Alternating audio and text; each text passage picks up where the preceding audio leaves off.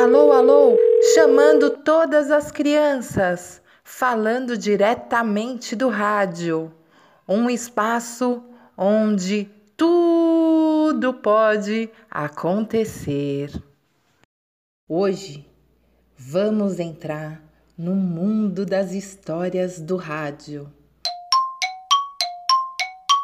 Essa é uma história de uma velhinha que andava aborrecida, pois dava sua vida para falar com alguém. Estava sempre em casa, a boa velhinha resmungando sozinha, nhen, nhen, nhen, nhen.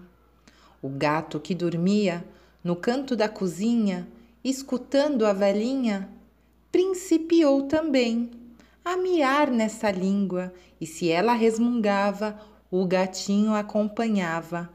Nhen, nhen, nhen. Depois veio o cachorro, da casa da vizinha. Pato. Cabra e galinha.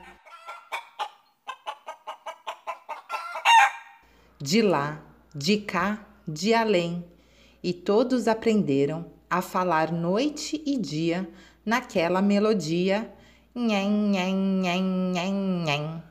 De modo que a velhinha, que muito padecia por não ter companhia, nem falar com ninguém, ficou toda contente, pois mal a boca abria, tudo lhe respondia nhen, nhen, nhen, nhen.